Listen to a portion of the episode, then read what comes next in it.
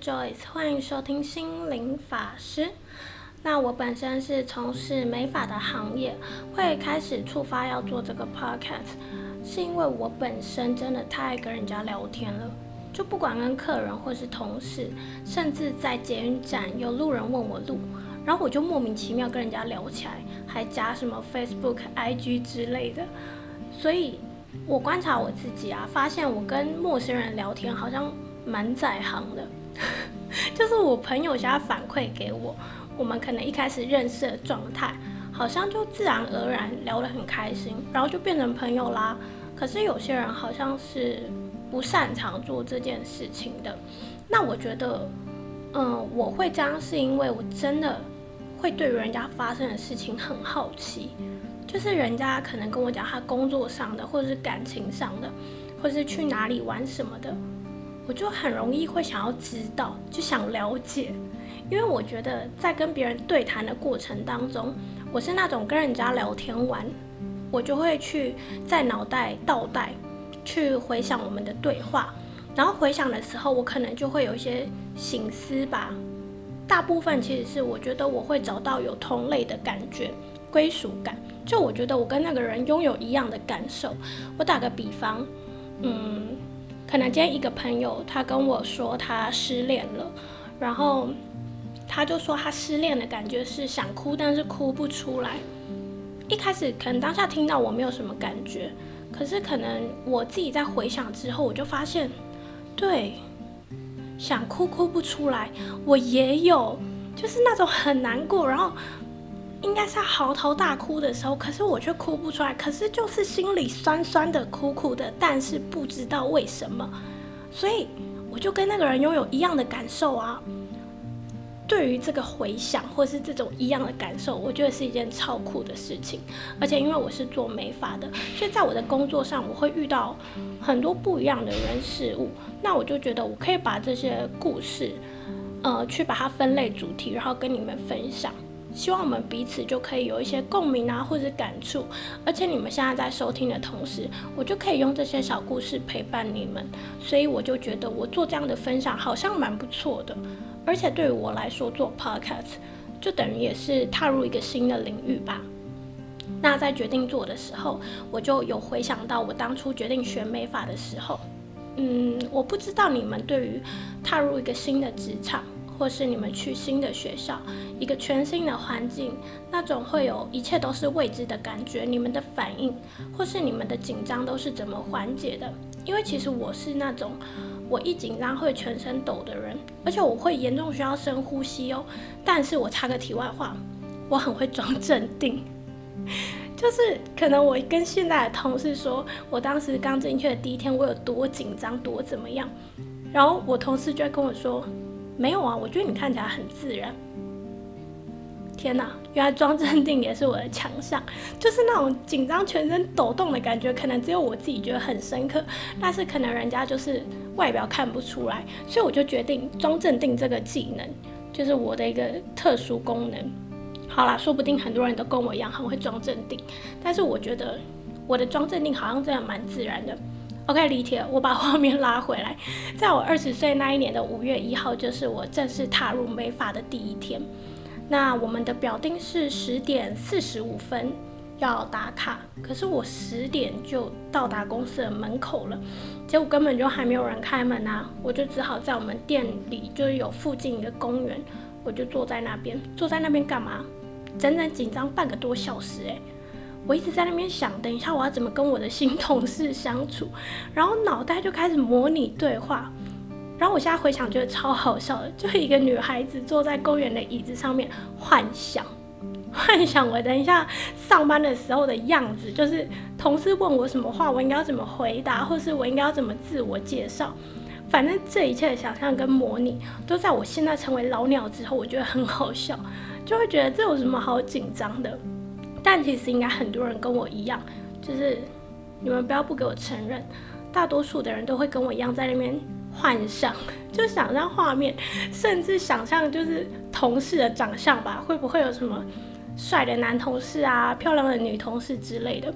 好了，这是我一个就是题外话。然后我们在上班之前就会开一个早会，那早会的时候，全店的员工就要围一个圈，大声的念出公司的理念宣言。然后这个理念宣言也是我的第一个功课，就是我要把它背起来，因为要当那个领头羊带大家念。其实只有短短四句话，可是那一些老鸟就是都念得太顺畅了，顺畅到我根本我这个第一次听的人，我只听得懂每一句的最后一个字。我打个比方，就是心灵法师九一四很漂亮，好，就这句话，第一次哦，我第一次听，我只听得懂亮，我只听得懂亮哎，然后但我那个老鸟同事还跟我说，哎，就四句而已，应该很简单吧，后天就换你带大家念哦。我的天哪，我根本每一句是哪些字我都不知道，可是菜鸟就很弱啊，你又不肯呛那个老鸟同事说。你们在讲什么？我根本就听不懂。你们可不可以念清楚一点啊？而且你们讲那么快，谁知道？根本菜鸟不敢这样子讲。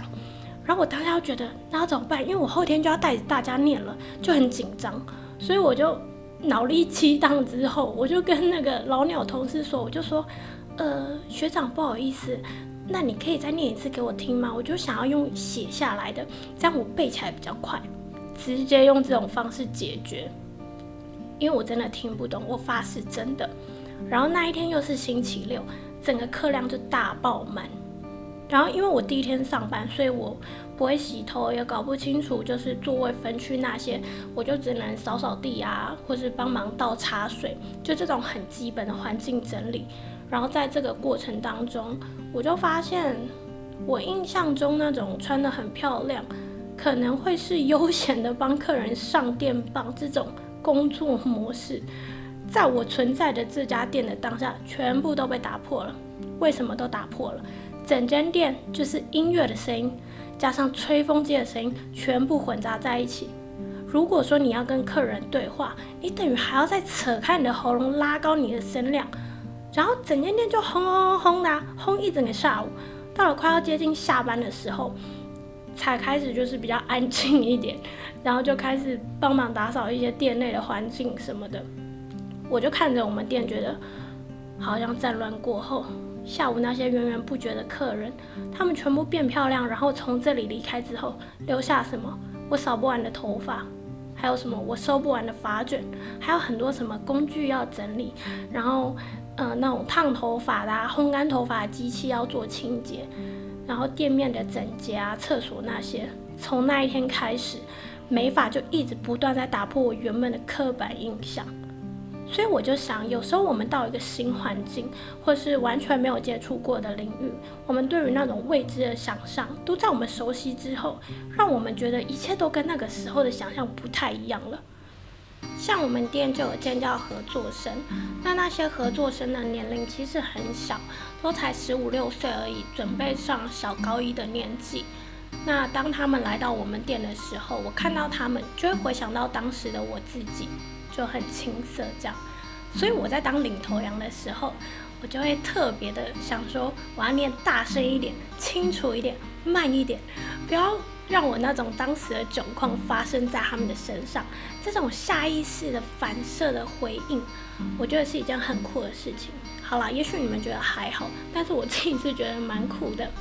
总之，我希望如果你们有时间的话，花个三分钟或是五分钟，回想一下当时的自己，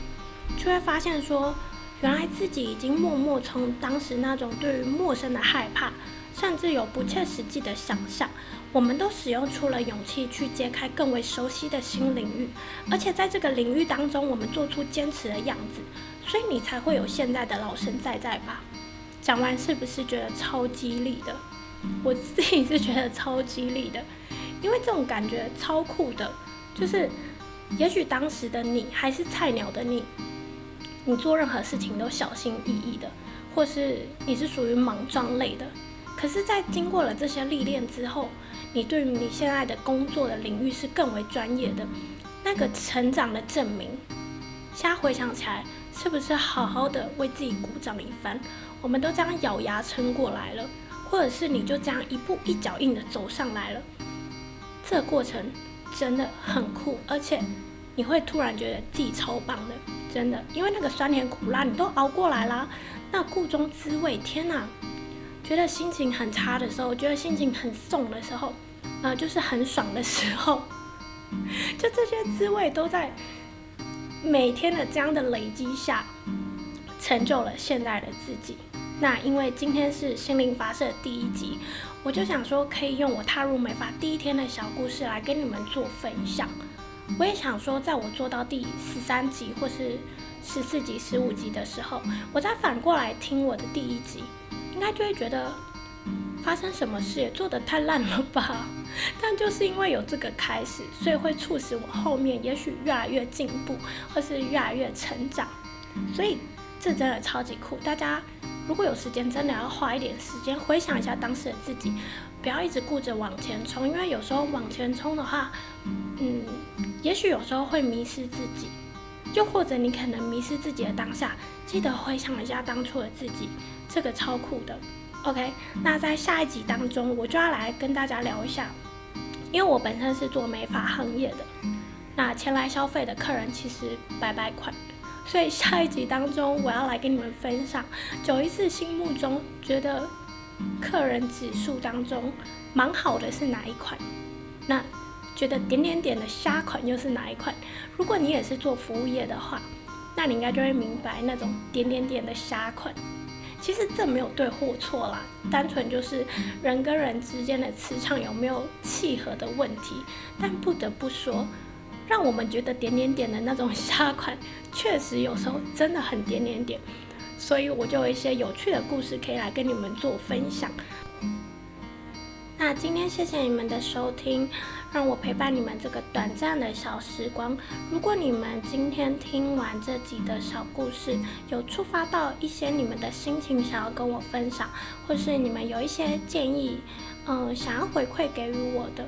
都可以在下面，我会放链接。我的 email 在上面，跟我的 IG，你们可以选择写 email 跟我说，或者是追踪我的 IG 私信我的小盒子，跟我做分享或建议，我都很乐意的跟你们做互动。今天谢谢你们，那我们就下集再见，拜拜。